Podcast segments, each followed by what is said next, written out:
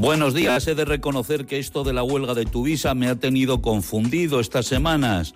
Escuchando las declaraciones del comité de empresa en las que hablaban sobre que hay que ampliar la flota, contratar más gente, apostar por la movilidad, pensé que estábamos en un mundo al revés, en mi ignorancia.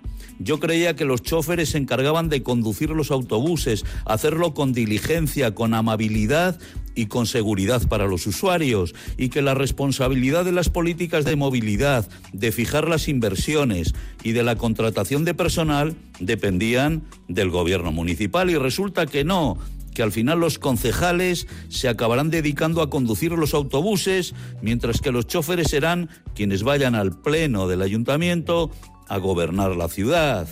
Es lo que tiene pretender vestir el santo de las mejoras sociales y salariales, hacernos creer que su interés es el interés general, cuando obviamente su interés es estrictamente el suyo particular, el del colectivo de conductores, legítimo, sin duda, pero el suyo particular, insisto. Al final se ha cerrado la negociación, los choferes han vuelto al trabajo y confiemos en que los sufridos usuarios podamos seguir disponiendo de un servicio público de autobuses.